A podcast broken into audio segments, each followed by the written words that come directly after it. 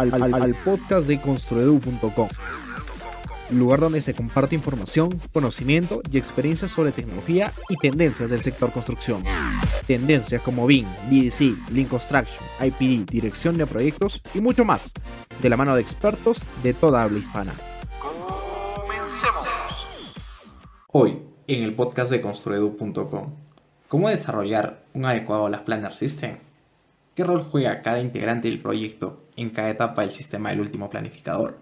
En busca de las respuestas, tuvimos que ir virtualmente hasta Buenos Aires, Argentina, y hablar con el ingeniero Eduardo Garjevich, cofundador del Lean Construction Institute de Argentina y director de tecnología de Dilicia. El día de hoy, Eduardo nos comentará acerca del Last Planner System, en qué consiste, para qué se emplea y quiénes deben liderar su implementación. Soy el ingeniero Luis Jara y te traigo el podcast de Construedu, el podcast de tecnología y tendencias del sector construcción. El día de hoy hemos traído a un súper invitado, hablamos del ingeniero Eduardo Garjevich, el cual nos va a comentar un poquito más acerca del Last Planner System o el sistema del último planificador. Así es que desde ya, ingeniero, le agradezco mucho eh, la presencia, por darnos la oportunidad de conversar un poco con usted el capítulo de hoy y le doy la más cordial bienvenida al podcast, ingeniero. Bueno, muchísimas gracias y los felicito por esta iniciativa. Espero que, bueno, que siga adelante, que perseveren y que puedan enriquecernos a todos eh, compartiendo experiencias. Genial. Para las personas que aún no lo conocen, ¿quién es el ingeniero Eduardo Garjevich? ¿Y qué nos puede comentar acerca de lo que hace día a día? Yo soy un ingeniero civil eh, recibido en la ciudad de Rosario, Argentina. Eh, actualmente vive en la ciudad de Bariloche, Argentina. Eh, he trabajado en múltiples constructoras y en la que más años llevo trabajando y soy socio es Edilicia. Eh, participo en esta constructora desde el 2012. En mi día a día me ocupo de, bueno, ampliar los trabajos y servicios de la constructora en el sur del país eh, y también de ser una especie de asesor y colaborador mm, formativo y en investigación y desarrollo para todos los profesionales de, de nuestra empresa, apuntalándolos, formándolos y a su vez muchas veces haciendo esto mismo para gente eh, de, de, afuera de la empresa con la que tenemos trato. Por eso, bueno, estoy participando hoy, compartiendo lo que experimenté, mis errores cometidos y aprendizajes eh, en este podcast y a su vez siendo conferencista y orador en, múltiples eventos y webinars eh, sobre todas estas tecnologías de las que trata eh, Construedo. Genial. Para entrar en contexto a, a, la conversación del día de hoy, empecemos a definir el Last Planner o el sistema del, único, del último planificador. ¿Qué significa Last Planner y en qué caso se aplica?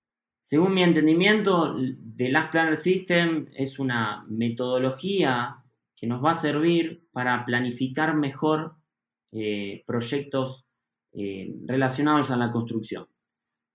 Podemos eh, luego expandir eh, el rubro y aplicar una personalización de, este sistema de planificación en, quizá en otras industrias, en otros, rubios, en otros rubros o en otras áreas de una constructora. Eh, el sistema es eh, una sumatoria de pasos, una sumatoria de herramientas que van desde un punto de vista estratégico a un punto de vista muy operativo y diario, generando un mejor compromiso del equipo de trabajo de un proyecto para que asuma eh, realmente la responsabilidad de llevar adelante esos compromisos que se traducen en tareas y actividades que son, digamos, los elementos eh, más pequeños, los átomos, que luego constituyen una obra que se edifica, un proyecto de diseño que se termina, y así múltiples proyectos pueden llegar a su fin en tiempo y forma. Entonces esta metodología de trabajo genera una mayor confiabilidad para poder llegar a un buen plazo, al plazo determinado, para cumplir con ese hito final de entrega del proyecto. Genial. Muchos confunden que el Last Planner solo se aplica para edificaciones, ya que los mayores casos de, de uso de Last Planner donde hay investigaciones se dan en proyectos de edificaciones. ¿Eso es realmente así o también se puede aplicar en cualquier tipo de proyecto? Yo creo que es una realidad que hay un desconocimiento todavía sobre eh, esta metodología de trabajo. Eh, y bueno, y, me parece que esta confusión que nombras sí se da porque ha empezado a verse más las Planner System en obras, en ejecución, y, no tanto en otros ambientes o en oficinas técnicas o en salas administrativas o inclusive en algunas reformas eh, dentro de un proceso industrial, o sea, una reforma edilicia dentro de una planta industrial, por ejemplo, donde también sería muy conveniente aplicarlo. Pero bueno, creo que coincido con esta confusión y, le sumo otra confusión. A veces muchos se piensan que por solo hacer las Planner System ya están adoptando una filosofía Lean Construction.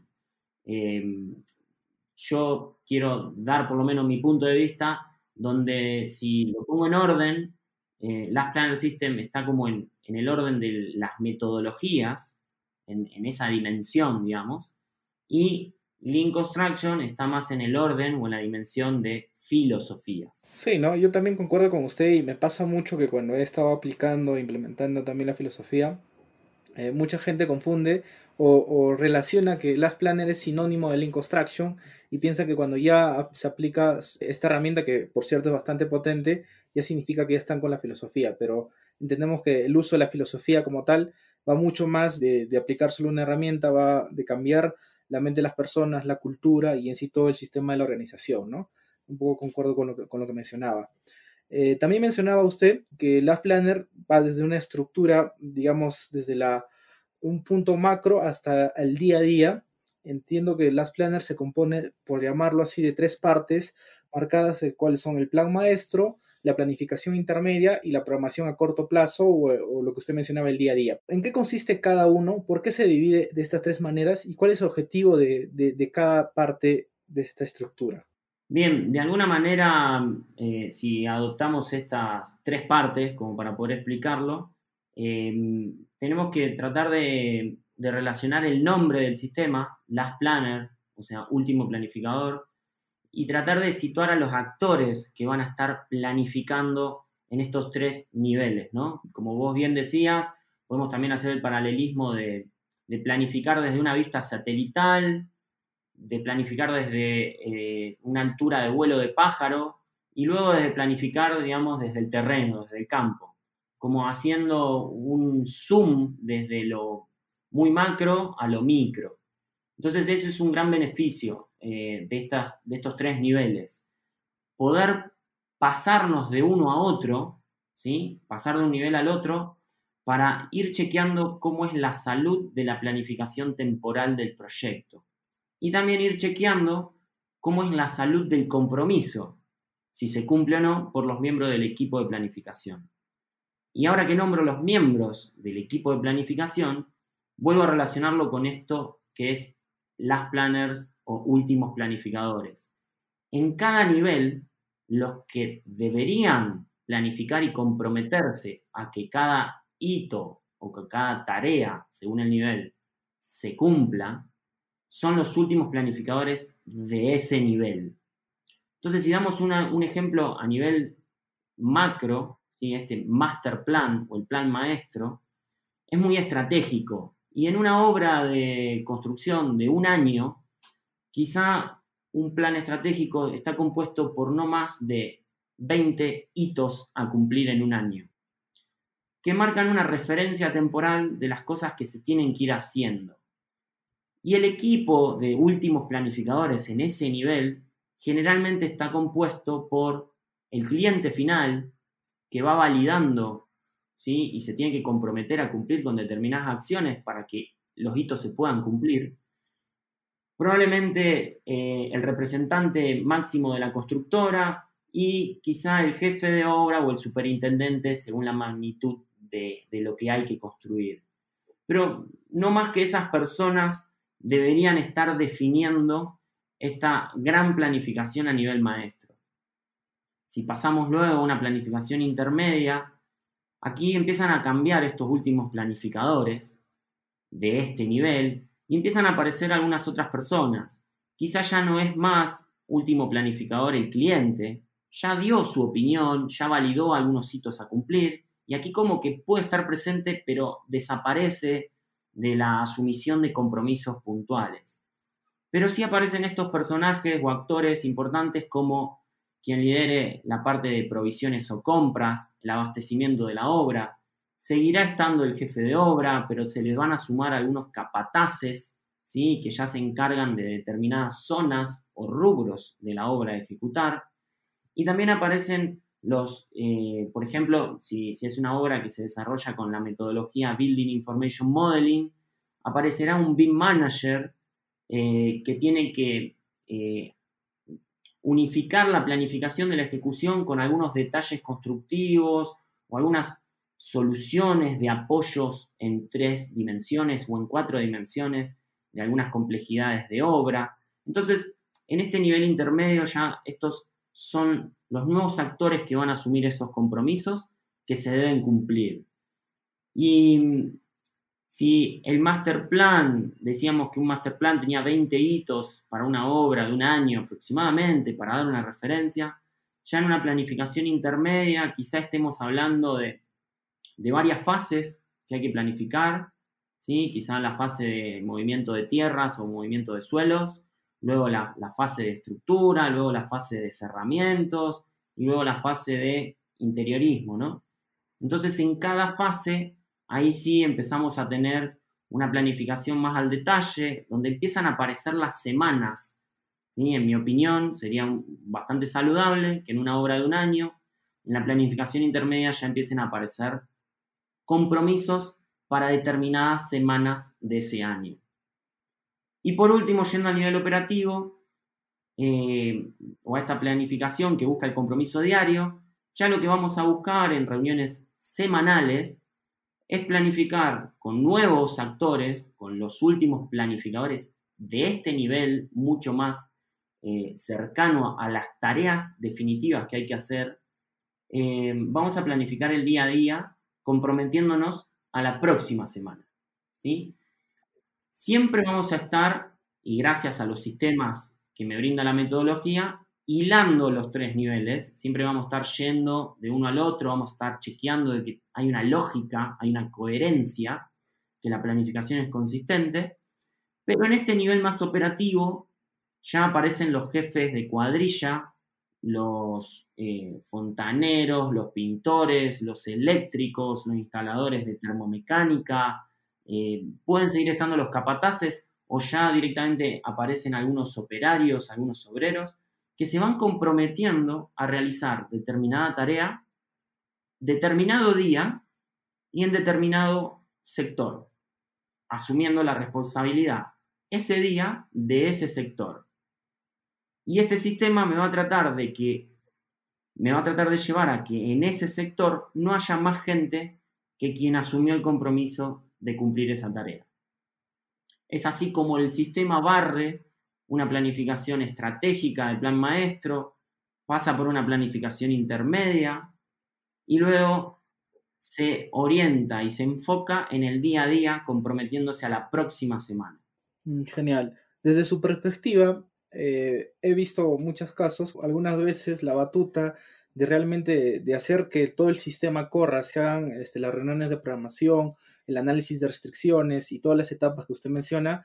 Muchas veces he visto en algunos casos que lo hace el residente de obra y en otros casos he visto que lo hace la, gente de planeamiento y en otros casos los jefes de producción. Desde su perspectiva, ¿quién debe liderar y tomar la batuta y decir, ya, hagamos las planner y esté detrás de, convocar a los subcontratistas, hacer todas las condiciones para que este sistema corra. Sí, yo creo que de nuevo voy a seguir hablando de cuestiones saludables. Eh, entendemos desde nuestra experiencia que lo más saludable para que el sistema funcione es que alguien ejerza el rol de planificador, ¿sí? Em, de una forma lo más neutral posible, que no tenga intereses eh, mezclados eh, por ser parte, digamos, como, como residente de obra, debe tener intereses de cuidar mucho los costos de lo que se está ejecutando, o, si viene este moderador del lado del cliente, eh, va a querer acelerar todo por el solo hecho de acelerarlo y, no porque tiene algún fin un poco más rico y elaborado. Entonces lo que se va a buscar o lo que nosotros aconsejamos es que se decida por un rol de planificador que realmente pueda tener una neutralidad a la hora de moderar las reuniones de planificación. Claro está que según la maduración en la adopción del sistema, vamos a poder encontrar o contratar a una persona así, una persona que desarrolle solo ese rol, y también dependerá de la magnitud del proyecto. ¿Por qué menciono estas dos grandes variables? Porque si yo soy una constructora que viene implementando Last Planner System desde hace 10 años, pero me enfrento a un proyecto donde el cliente desconoce Last Planner System, por ejemplo, es un cliente de una planta industrial que participa activamente porque participan el, gerente de mantenimiento, el gerente de producción, el gerente de seguridad, de higiene. Entonces, como que el cliente ya es multitudinario, ¿no? Y, es muy rico que todas esas personas participen de la planificación. Pero frente a este desconocimiento, eh, hacerle entender de que hay que buscar una persona que planifique de forma neutral, por ahí es algo muy complicado. Entonces, es probable que en ese caso el planificador venga del lado de la constructora y eh, por ser, digamos, eh, específicamente la que viene con esto, viene sabiendo las Planner Systems, sabiendo usarlo y conociendo sus frutos. Entonces, en un caso así, es muy probable que sea la constructora quien aporte el planificador. Y ahora, siguiendo con el ejemplo, introduzcamos la variable de dimensión. Si la obra a ejecutar es muy grande, no va a haber problema de que la constructora asigne a una sola persona para que solo ejerza el rol de planificador. Por la magnitud, por la cantidad de tareas y el tiempo que va a consumir esa planificación y, los grandes sectores y áreas a planificar de una mega obra. Pero pensemos en el caso contraste, que es la misma obra en una industria, pero de una dimensión muy pequeña. En ese caso, la constructora no va a querer poner mucho personal por cuestiones de costo para llevar adelante el proyecto. Entonces, en un caso así, es probable que el residente de obra, nosotros en Argentina le decimos jefe de obra, haga las veces también de planificador. Y acá entra un concepto que yo veo muy poco difundido en la, sociedad y en el rubro de la construcción, que es diferenciar a las personas que tienen nombre y apellido, de los roles que las personas ejercen que tienen un nombre o un alias. Entonces, una persona en un proyecto pequeño puede ejercer a la vez el rol de residencia de obra o jefatura de obra y de planificador. Y quizá en el caso de una mega obra, el rol de planificador lo ejerza una persona que solo toma ese rol o quizás sea una persona que toma ese rol en diversos proyectos. Uno en esta planta industrial y otros roles similares en otros proyectos de ejecución que se dan en otras regiones quizá de, la ciudad donde está emplazada la obra en construcción. Pero es muy importante esclarecer eso. Las personas son personas y los roles son roles. Las personas ejercen y asumen compromisos porque desempeñan determinados roles. Mm, genial, ¿no? Y básicamente concluyo en lo que más o menos usted menciona, que depende mucho de la envergadura del proyecto para ver quién lidera eh, las planners o si se le encarga, digamos, a residencia o a producción, ¿no? Cual tiene completamente sentido y estoy de acuerdo con lo que comentan. Sabemos que durante un proyecto de construcción eh, intervienen bastantes empresas, no solamente la contratista principal, que tal vez esta sí ha trabajado con, con las planner y hasta parte de su cultura, pero sin embargo no es la única que participa en el proyecto. También eh, participa en la supervisión de obra, así como también distintos subcontratistas de instalaciones. ¿Y cómo se integra este, que estas otras entidades puedan eh, aplicar las planner, entendiéndose que son parte del proyecto y es necesario que ellos también entren a la etapa de programación para tener una adecuada ejecución de obra. Bien, nosotros encontramos como una muy buena solución eh, un acercamiento de forma individual a cada uno de estos actores que queremos que participe de la planificación.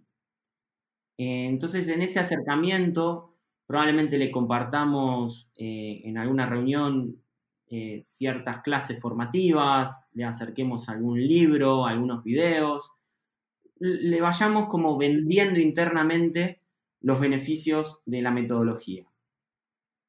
Por otro lado, al, al realizar este acercamiento, vamos a conocer mejor a las personas que representan, digamos, a, estos, eh, a estas entidades que vos fuiste nombrando. O sea, el, cliente en sí va a ser representado por una persona, cada uno de los que tiene a cargo instalaciones va a ser representado por una persona, y bueno, a medida que nos acercamos a quienes realmente pueden comprometerse con las tareas, vamos detectando sus competencias, su actitud, su apertura, su transparencia.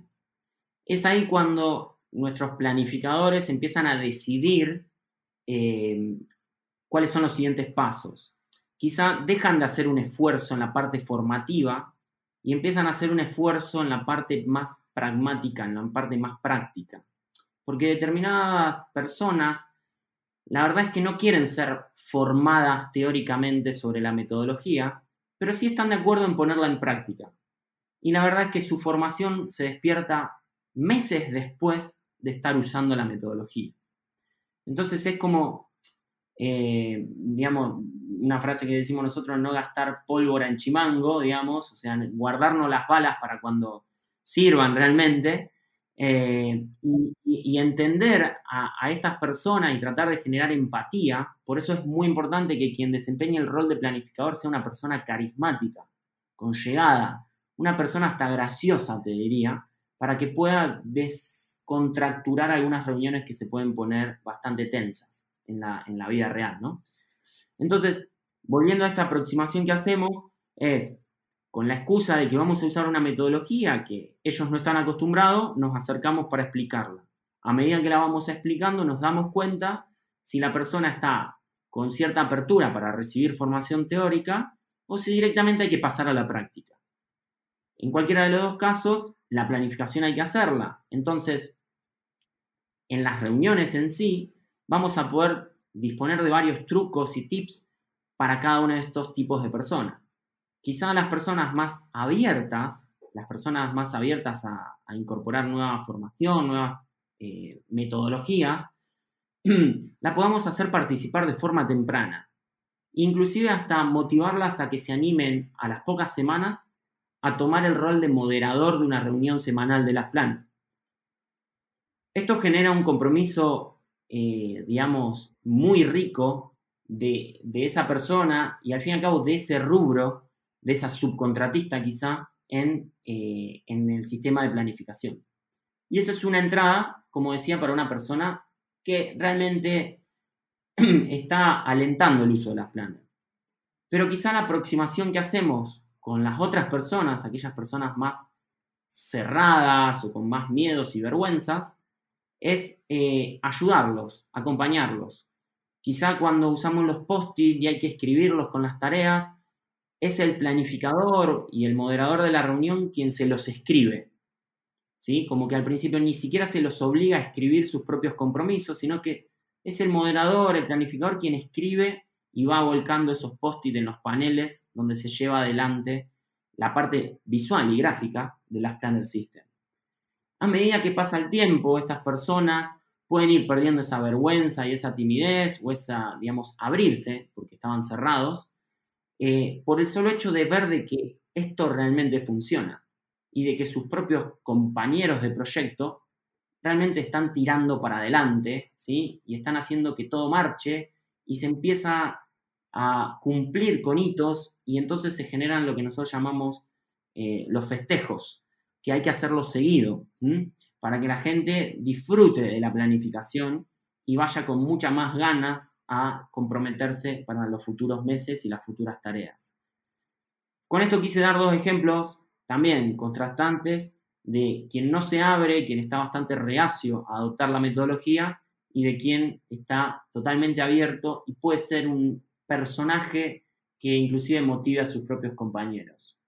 Genial. Rescatando un poco lo, que menciona, claramente identifico que para el éxito de, que funcione o corra todo este sistema, Uno, se necesita que las personas que están involucradas tengan mucha habilidad blanda, donde puedan llevar este, las coordinaciones con, muchas, con mucho tipo de personas y aparte se fomente demasiado el trabajo colaborativo, ¿no? Porque si se logra eso, si se logra congeniar, eh, claramente el sistema va, va, a correr rápidamente eh, bajo lo que se busca y la integración de las personas va a hacer que, que fluya el sistema, ¿no? Me, me, parece que eso es lo, que rescato lo que usted comenta, o no sé, algo más que añadir. Sí, para, para los más interesados, eh, les recomiendo que, que busquen más información sobre psychological safety o esta seguridad psicológica que se genera gracias a la aplicación correctamente del sistema.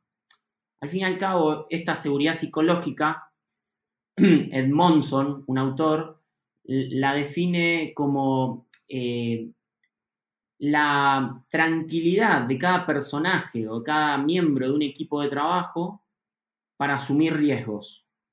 ¿sí? Hay una determinada tranquilidad y paz ¿sí? que yo tengo en mi equipo de trabajo que me permite asumir riesgos y saber que me puedo llegar a equivocar, pero que tranquilamente estoy dando lo mejor de mí y no estoy decidiendo comprometerme por presión externa, sino que mi compromiso es más intrínseco, porque realmente quiero cumplir con mi trabajo y colaborar con el éxito del proyecto.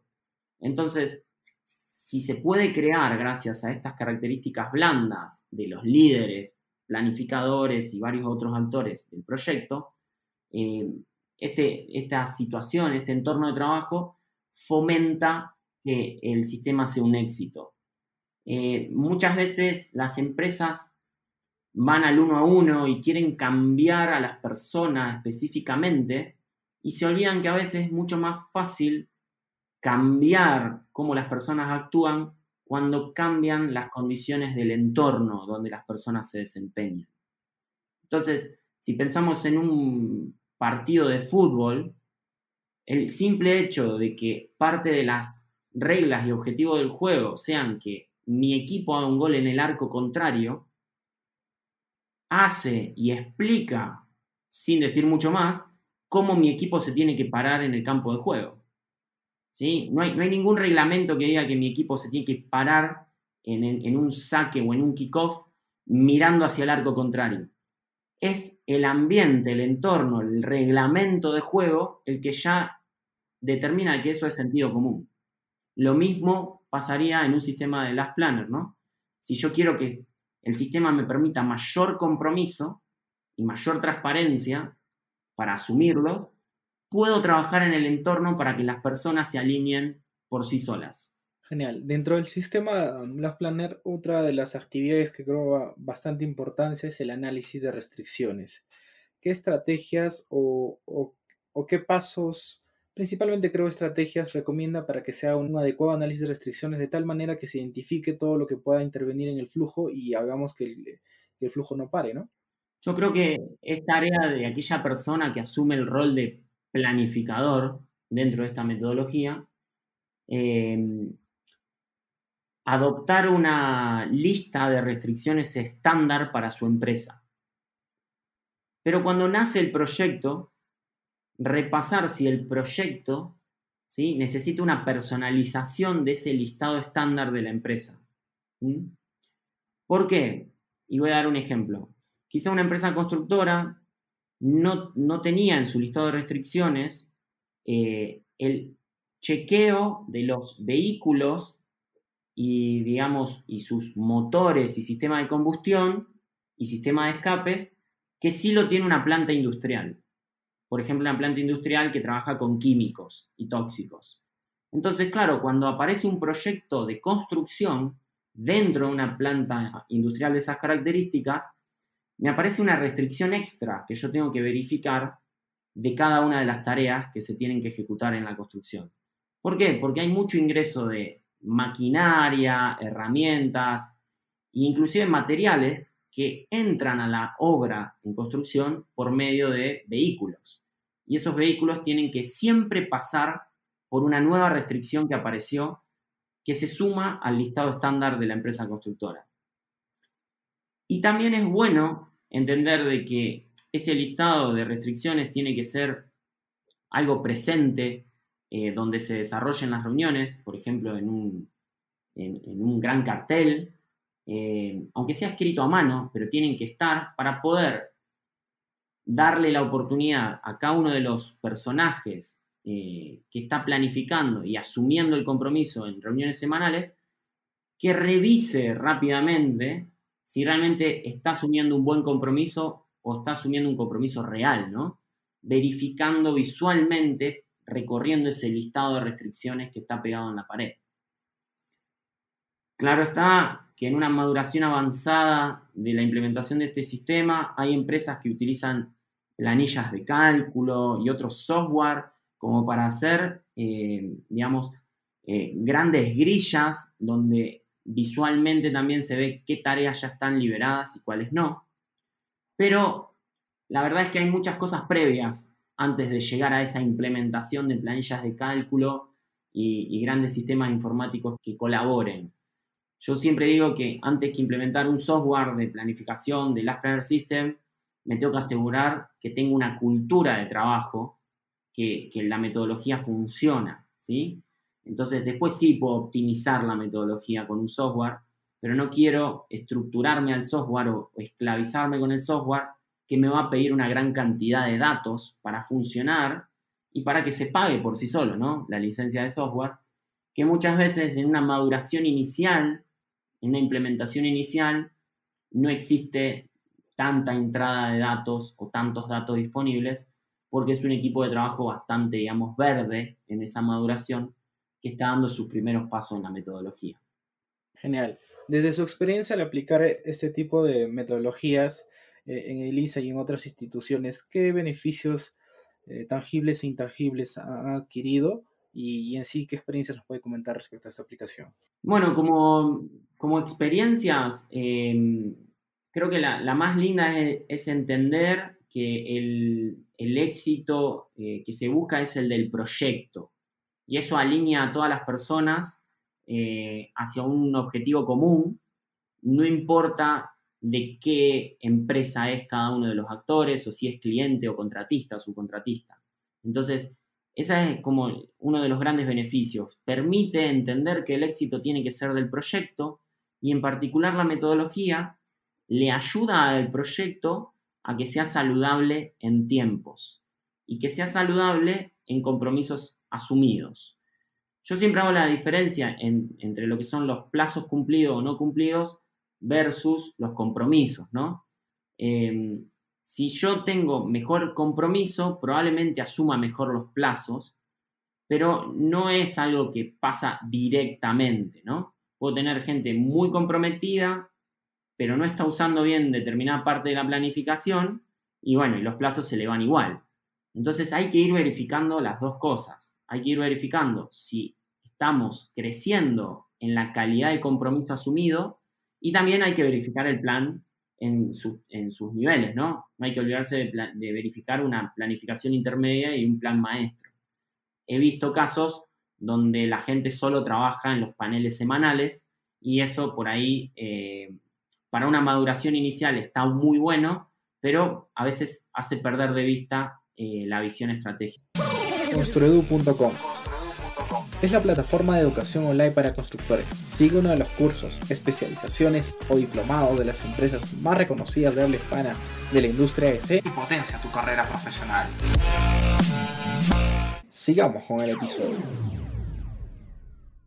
Mm, me ha pasado que cuando se hacen las programaciones como los look ahead y, y el plan semanal, eh, por temor a tener unos PPCs, unos resultados de PPC bastante bajos, de las actividades que se debían programar, digamos, eh, lo, que lo que pedía el plan maestro y lo que la capacidad de producción, imaginemos que era 100, solamente se produce o se programan 60 para cumplir y tener un PPC alto, pero sin embargo, a nivel general no se está cumpliendo los objetivos. No sé si a usted eso le ha pasado y cómo comencemos a que a toda la organización, digamos, programe lo que tenga que programar y más bien en vez de pensar si voy a cumplir o no, tengo que hacerlo. No sé si le ha pasado algo así. Sí, nos ha pasado, eh, digamos, para los dos lados, eh, compromisos muy laxos y compromisos muy apretados, ¿no? O sea, gente comprometiéndose por demás y gente no asumiendo compromisos. Eh, a medida que se va conformando un equipo de trabajo e inclusive una comunidad de trabajo que quiere el éxito del proyecto, es el mismo equipo el que va regulando y equilibrando los compromisos de, los demás, de los compañeros. Y entonces un, buen planificador, como yo decía, que sea carismático, puede hasta mediante eh, formas graciosas tratar de que la gente cuando se está comprometiendo muy poco, o sea, se está comprometiendo, pero a objetivos muy fáciles, trate de asumir mejores objetivos. Eso por un lado. Eh, por otro lado, también puede regular cuando alguien está prometiendo de más y si miramos su historial, estamos viendo que su compromiso eh, fue fallando. Entonces, eso también lo regula. Tener los indicadores pegados en las paredes, en las mismas salas de reuniones, son como un tema del que podemos hablar cuando notamos que alguien se está comprometiendo de más. Y, por otro lado, esto de chequear los hitos fundamentales del master plan, también, digamos, hacen pisar el acelerador cuando la gente no se está comprometiendo para poder tener una, buena una buena métrica de, digamos, de, PPC o, PAC, como le llamamos en, en Edilicia, en Argentina, eh, este porcentaje de actividades comprometidas o porcentaje de actividades completadas. Entonces, eh, creo que está en relación con lo que yo decía antes de no solo tengo que medir los compromisos para ver que sean equilibrados, que sean eh, realmente desafiantes, no por demás, por menos, no por ser suaves, y por otro lado, el, chequeo de cómo va en tiempos el cumplimiento de los hitos del master plan me hace de que se pise el acelerador cuando se corresponda, y este pisar el acelerador es que la gente o ponga más recursos o se comprometa más cosas, o si trabajaba de lunes a viernes, trabaje de lunes a sábado, por algunas semanas hasta que se ponen en régimen, digamos. Genial. Este, bueno, van, van surgiendo nuevas tendencias dentro de la construcción, uno es el caso de Bing, y que veo que se va complementando ah, adecuadamente en el tema del Link Construction y específicamente en las Planner. Pero aparte de esta herramienta tecnológica, ¿qué otras herramientas, ya sean tecnológicas o no, conoce para complementar y mejorar la aplicación de las Planner? Bueno, lo que decíamos creo que al, principio es eh, adherir a la implementación del Last Planner System una filosofía que la, que la solvente, que la apuntale como Link Construction, me parece algo fundamental. Eh, un Link Construction que, que, que busca el respeto por las personas, que busca la mejora continua, que busca la generación de flujo. Me parece que adherir una filosofía que me genere una cultura de empresa, una cultura en todos mis profesionales y obreros que, busque la oportunidad de mejora, hace de que el mismo Last Planner vaya mejorando día a día. Y por otro lado, una de las cosas que nosotros enseñamos en los, workshops, en los talleres que dictamos, es que a veces eh, es un gran salto empezar a usar las Planner, pero no es un gran salto empezar a utilizar algunas herramientas quizá de la filosofía del agilismo.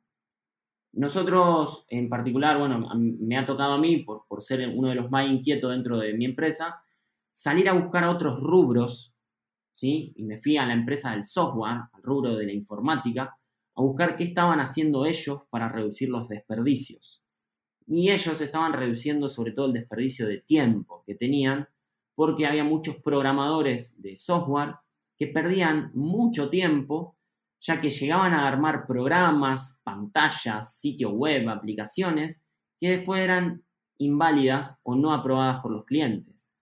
Claro, tenían un sistema de chequeo de desvíos cada tres meses, cada cuatro meses. Entonces, de alguna manera, el manifiesto Agile, que nace allá por, los años 2000, eh, lo que buscó es establecer algunas pautas de cómo había que flexibilizar y agilizar y hacer fluir más suavemente estos diseños. Y encontramos, al estudiar esto, un paralelismo con muchas cosas que pasaban en la arquitectura, en el diseño arquitectónico.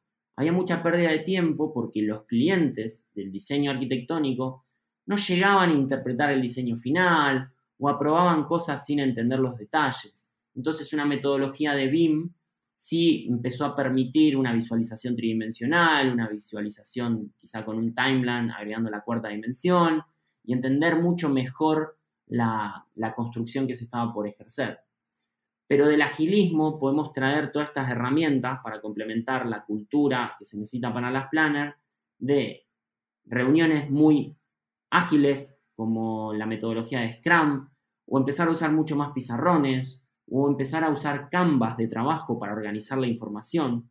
Entonces ahí hay un excelente complemento de las planas. Mm, genial.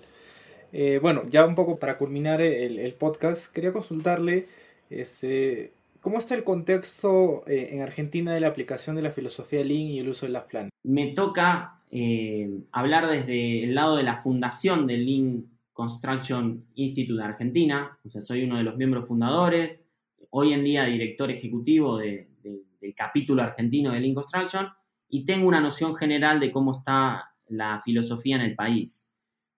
Lo que tengo para contarles es que hay early adopters, o sea, estos pioneros en la implementación, eh, que por suerte se están, digamos, sumando al capítulo argentino para poder cumplir su misión, que es difundir más la, metodología en el país. Pero son muy pocas las empresas que hoy están trabajando eh, o, que hayan iniciado este viaje Lean, ¿no? Eh, en la construcción. Sí, en la industria de la manufactura esto está mucho más avanzado. Pero en la construcción, no solo que noto que a veces no se adopta Lean Construction, sino que a veces notamos que no se adopta ninguna filosofía. O sea, hay organizaciones que funcionan sin un porqué, sin un para qué. Simplemente funcionan haciendo cosas para tratar de generar algunos beneficios en, digamos, en pos de algunos dueños. Pero se pierde un contexto de filosofía y de que todos los empleados de esa constructora tengan un para qué, una misión por cumplir. Así que la verdad es que hay mucho camino por recorrer. Eh, sabemos que hay empresas que han generado una gran brecha y ya están muy avanzadas en esto, pero también hay muchos rezagados en el asunto de las filosofías y en particular del Lean Construction. Genial, creo que como todo contexto de los países latinoamericanos. Pero bueno, esperemos que contribuir un poco más con la difusión de estos conocimientos a que se animen a usar estas metodologías o estas filosofías, mejor dicho. Bueno, ya un poco para cerrar, este, siempre hacemos estas preguntas a, los, a los entrevistados y profesionales que nos acompañan. Y una de estas es la siguiente. El ingeniero Eduardo, ¿cómo, se, ¿cómo sueña la industria de la construcción de acá 20 años? ¿Cómo se le imagina? ¿Cómo desearía que sea nuestra industria? Bueno, justamente creo que desearía que sea una industria que haya adoptado la filosofía Lean Construction, eh, no por el título, porque quizá el título de esta filosofía vaya mutando con el transcurso del tiempo, sino por lo que representa. Eh, y lo que representa Lean Construction es esto, ¿no? Esta mejora continua, este valorar a las personas, eh, el hacer protagonista a las personas de todo lo que va pasando en el rubro. Me parece, y parte de mi eslogan personal cuando pienso en las empresas y brindo consultoría a las mismas, es que si alguien quiere tener una mejor empresa, tiene que pensar en mejorar a las personas, en desarrollarlas, en colaborar a su evolución. Entonces, si me imagino la construcción dentro de 20 años, pienso de, una industria en la que acertó en enfocarse en las personas que hacen posible la construcción y no solamente eh, en los presupuestos o en, el proyecto en sí, en el proyecto final, eh, que tiene un deadline. Eh, me parece que la mejor industria de la construcción que puedo imaginarme es aquella que haya hecho foco principal en las personas y en su continuo desarrollo. Y, si la industria hace este enfoque, van a ser estas mismas personas totalmente motivadas y apasionadas, las que optimicen sus agendas, tengan más tiempo y empiecen a implementar con muchas más ganas todo lo nuevo que va apareciendo en el mundo. Genial, wow, qué, qué bonito, ¿no? Al final, como usted mencionaba, creo que el, donde se generan grandes resultados es cuando uno le da impulso y le da le potencia al capital humano que tiene dentro de la organización. Y a partir de esta se puede generar este, desarrollo tecnológico, mejorar los sistemas, etc. Pero creo que la clave, como usted lo menciona, es el, capital humano, ¿no? Eh, bueno, otra de las consultas que queremos hacerle, ¿qué anécdota ha tenido en su ámbito profesional que le gustaría compartir con la comunidad de Construedu? No sé, algo tal vez gracioso, divertido, importante, que, que le ha marcado. No sé, ¿qué nos gustaría compartir? Bueno, puedo compartir justamente algo sobre el compartir. Em, desde mis inicios en estudios universitarios, en una página web personal, en un blog, digamos, de, esa época, eh, empecé a, compartir todo lo que aprendía y los trabajos prácticos y las tareas de, todas las asignaturas de mi carrera universitaria.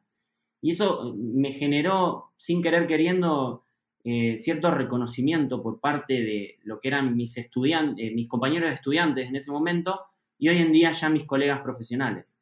Eh, eh, es como que me identificaron como una de las personas que más compartía lo que hacía.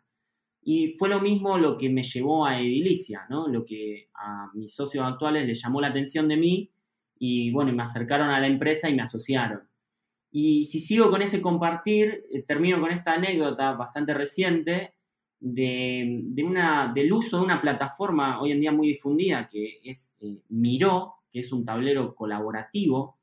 Eh, un, software similar es Mural o Jamboard de Google.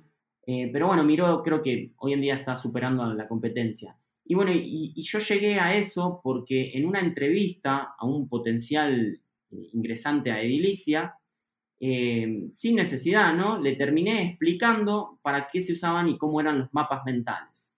Eh, es una herramienta, ¿no? Mapas mentales. Eh, bueno, se dio en la entrevista de que esta persona no sabía lo que eran y para qué se usaban. Y bueno, terminé recomendándole alguna lectura, algún libro. A los meses me respondió contándome, esta persona no entró a la empresa, eh, y igual me, escribió un mail contándome cómo él había avanzado con los mapas mentales, me recomendó otra bibliografía y me, comentó de esta herramienta que estaba evolucionando mucho, que había cambiado de nombre y que hoy se llama Miro.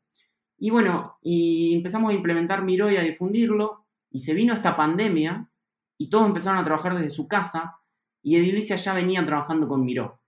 Y lo, lo empezó a difundir inclusive más y hoy en nuestro país eh, hay universidades que lo están usando para que los alumnos desde su casa puedan hacer las muestras, donde antes los arquitectos pegaban paneles en las paredes de su facultad, hoy son los paneles virtuales en esta plataforma. Entonces, esta gran anécdota que a, mí me hace y me pone muy orgulloso es el hecho de los beneficios del compartir, ¿no? Cuando uno da, siempre recibe un poquito más y, bueno, y se genera una espiral virtuosa que nos va ayudando a mejorar a todos.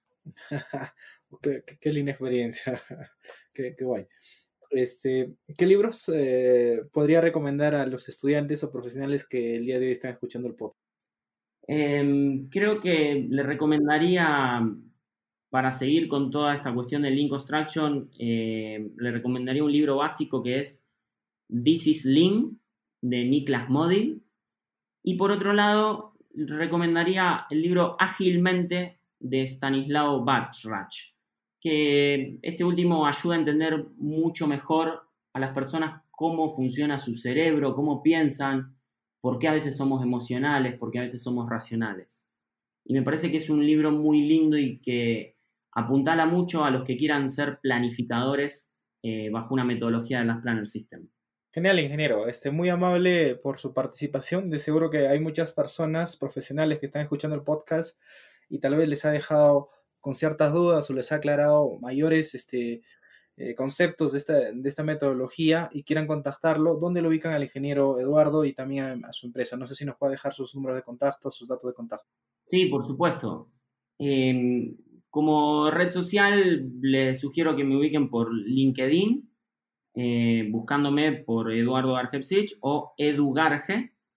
Y por otro lado, les dejo mi correo electrónico eh, de empresa, eduardo.edilicia.com.ar. Genial, ingeniero.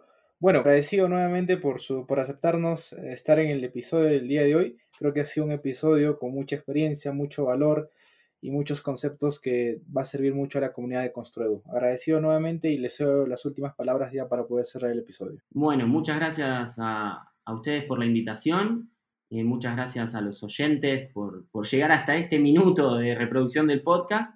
Y bueno, los invito a seguir discutiendo y debatiendo y mejorando nuestro rubro de la construcción.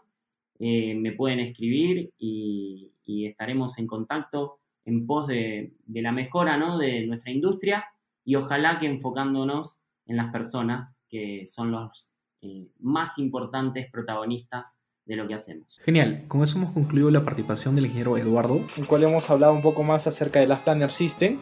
Eh, creo que nos ha dejado muchas experiencias, mucho concepto y mucho valor en el episodio. Agradecido a todas las personas que hoy se conocen al podcast. Denle like, dejen sus comentarios si están en Apple Podcast, si están en Spotify, compartan a sus compañeros para que sigamos alcanzando a más profesionales y compartiendo las buenas prácticas de la industria de la construcción. Soy el ingeniero David Jara y te traigo el podcast de Construdu. Gracias por escuchar un episodio más del podcast de Construido, el podcast que te trae las últimas tecnologías y tendencias del sector construcción. Encuentra todas nuestras entrevistas en www.construido.com y en nuestros canales de YouTube, Instagram, LinkedIn y Facebook. Si te fue útil, comenta y comparte el podcast. Nos escuchamos en una semana. Chao, chao.